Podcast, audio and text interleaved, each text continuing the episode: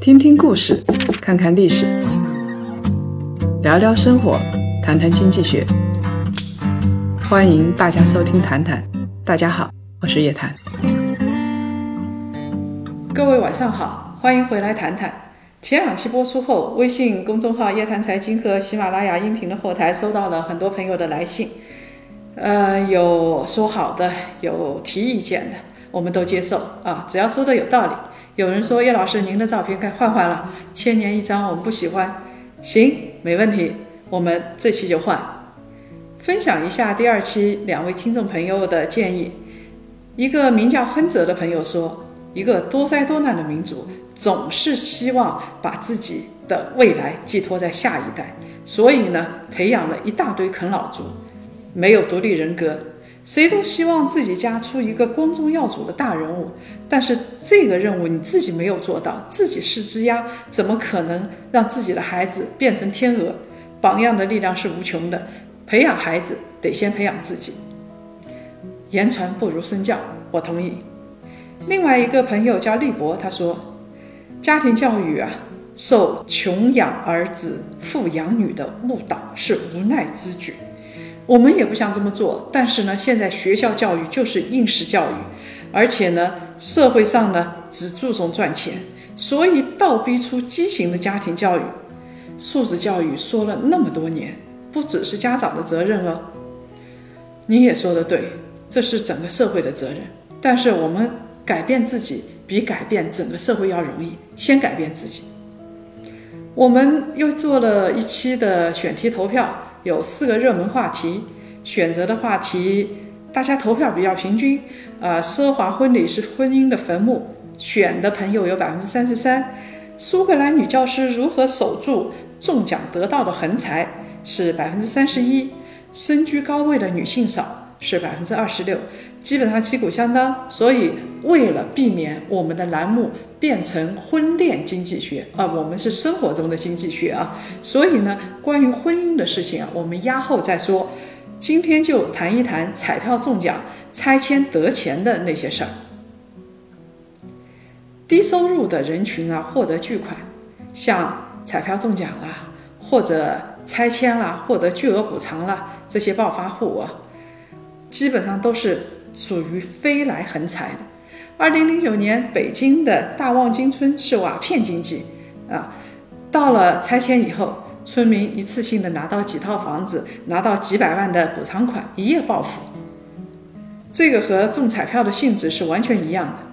七月二十三号，在热搜榜上有一则新闻，说的是啊，苏格兰有一对年轻的夫妻，妻子呢是乡村教师。而丈夫呢是做水管工的，他们在结婚二十五周年庆的时候啊，发现自己买的彩票中奖了。这还不是主要的，关键问题是中了一千四百六十七万英镑，英镑可比人民币值钱多了，折合成人民币啊就到一点三亿了。所以一个普普通通的家庭突然得到了一笔飞来横财。一般人来说，这个大家都很高兴啊，但是这很有可能不是好事情。穷人啊比较爱买彩票，所以呢，彩票还有一个称呼叫做“穷人税”。美国作家马修·斯威尼有一本书叫做《彩票的战争》，它里边就说啊，这个购买彩票花钱最多的是哪些人呢？是教育程度低。收入少，希望一夜暴富的人，所以这些人不光教育程度低，而且还比较贪婪。我们买一张两块钱或者三块钱的彩票，这个不算大支出，所以呢，他们就经常买，就相当于每年付税。美国有一个行为经济学家叫 Emily Hasley，写了篇论文，叫《短视的冒险》。彩票购买中短视决策的影响，其实啊，他就做了两个实验。这个实验结果呢，就是印证了，当你觉得自己贫穷的时候，这个会刺激你去买彩票。第一个实验结果是怎么样的？假设说你现在是月薪三千块钱，但是呢，你对自己的心理预期是月薪五千块钱，这个时候你会对社会愤愤不平，买彩票的概率会大大的上升。第二个实验呢，进一步验证了贫穷感有非常强烈的刺激作用。也就是说，你贫穷，你越觉得自己贫穷，贫穷感越深，你越会去买彩票。尤其是当你告诉他，哎。买彩票，不管穷人富人，他的得奖概率是一样的哦。这个时候，他们就会有一种心理上的满足感，相信缩小贫富差距可以靠买彩票来实现。买了彩票的人 心里感觉很好，他就美滋滋的幻想着每个月啊都活得有滋有味的，因为他想着这个月我有可能中奖，中了奖该怎么花。想想已经很开心，如果真的中了奖，哪怕是数目不大，就更加乐不可支。笑一笑，想一想，想一想，笑一笑。我们想一下啊，不同的人的心理是不一样的。如果说买彩票，马化腾得了三千块钱，呃，他可能心里稍微开心一点。但是一个普通的工薪族突然中了三千块钱的奖金，哎呀，他觉得。这是老天对自己的庇护啊，可能彻夜难以入眠。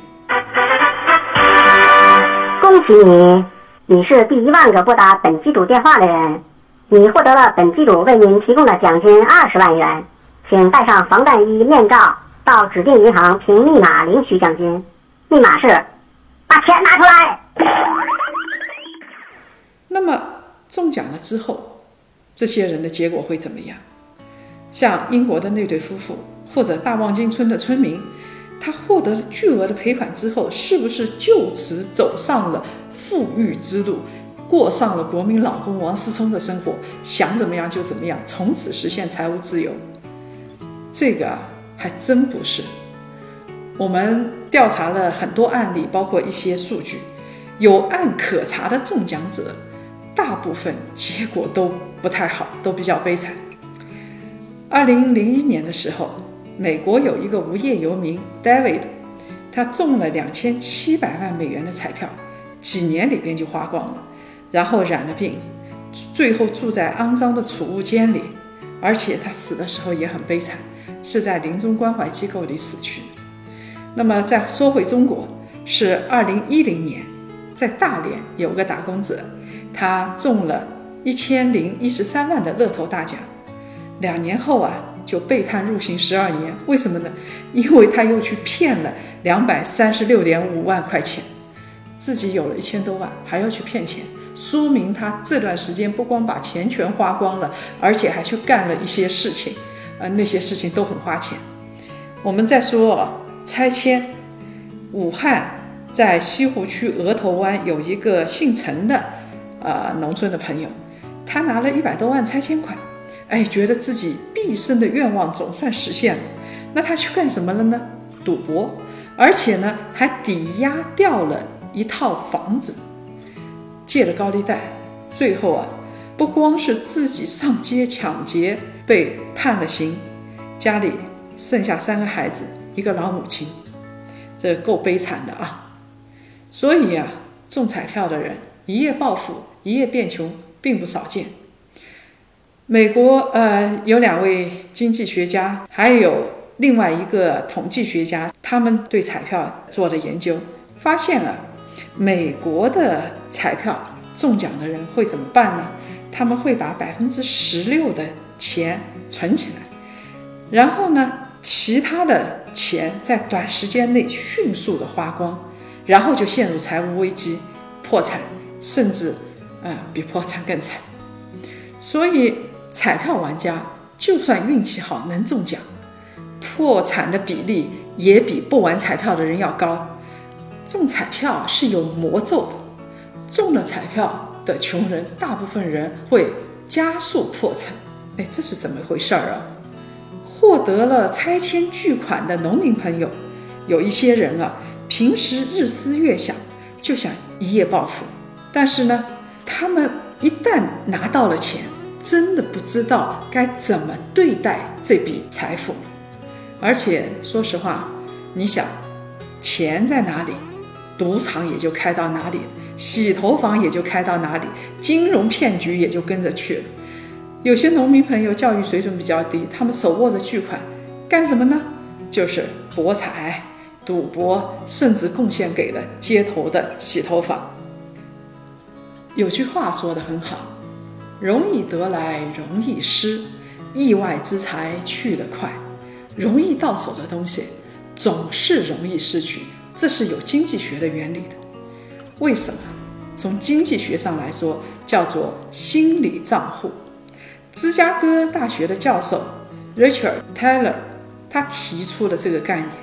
大家啊，我们日常的在进行消费的时候，或者是获得收入的时候，会无意识的把不同的钱归入到不同的账户里头。就归入到不同的储蓄罐里头，然后一旦放进去了之后啊，这个储蓄罐的性质是不会轻易改变的，而且我们觉得这些储蓄罐之间是不可替代的。假设说我们有四个储蓄罐，一个罐子里边的钱是拿来养老的，另外一个罐子的钱是拿来度假的，还有一个罐子是租房买房的，最后一个罐子的钱拿来娱乐。然后呢，我们给这四个罐子贴上标签，贴贴好。这个时候，钱的性质在我们的心里就不会改变了。我们对于不同的罐子态度是截然不同的。有的东西我们非常珍视，那里边的钱是不会挪用的；有的钱啊，我们就随意的花费。比如说，拿来养老救命的钱。我们绝对不会拿来去旅游，买菜的钱不会拿来去娱乐。哎，这钱就是钱，其实不同罐子里的钱是可以相互替换的。但是说到钱，人都是非理性，没有人会轻易的动用养老钱，但是拿着飞来的横财去豪奢的豪华游，然后去买奢侈品，心理上就没有负罪感。所以呢？如果是中奖得到了意外之财，我们心理上首先就放松了。心里一放松，不花白不花，就很容易的。这个钱先买一瓶高端酒，然后是请亲朋好友搓一顿，然后是拿来到南极去旅游，像这样的可能性啊，就非常的高。所以实际上，虽然都是假设你中奖中了十万块钱，或者你工资。啊，从牙缝里省下来，省吃俭用存下了十万块钱，这两个十万块钱的价值是完全不一样的。那个辛苦存的十万块钱，在我们心里，比中彩票或者是这个拆迁得到的钱，那可真是值钱多了。我们不能理性的管理自己财富，我们得承认，人面对感情、面对财富的时候是非理性，常常陷入心理账户的陷阱。拿到拆迁款的人、中奖的人，尤其是拿到巨款的人，他们习惯了大手大脚，等到有一天他们的奖金全都花光了，依然会习惯大手大脚。宁可去背债，所以我们看到前面例子里边有去背高利贷的，有去借钱的，财务状况就会急剧恶化。这就是上一期我们在穷养富养里边说到一个经济学名词叫“吉轮效应”，也就是说你消费上去了就下不来。那么刚才说到的是人啊，一个人得到飞来横财会怎么样？其实一个国家也是这样子的，钱来的太容易了。整个国家花钱就会大手大脚。委内瑞拉现在已经破产，它有石油的时候，石油价格高的时候，全民高福利；等到石油价格一跌，财政破产。而非洲有个国家产钻石的，叫塞拉利昂，发现钻石之后，为了抢钱就是无休止的内战。还有一些国家，我们最熟悉的伊拉克这些国家。石油价格上升的时候非常富，我们很多人啊会到中东去旅游，对不对？尤其是会到那种特豪华的那些地方去旅游，但是他们的老百姓日子过得并不好，或者说他们那边的制度也没有改进。一旦石油用完了怎么办？我们把这些国家啊叫做受到资源诅咒的国家，也就是说，你实在是家里家产太多了，就像一个人父母给你留的钱太多了，真的不是好事情。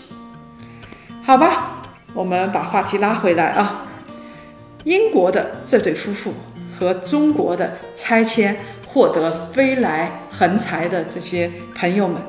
你们要守住剩下的钱，其实啊，就是要避开心理账户的陷阱。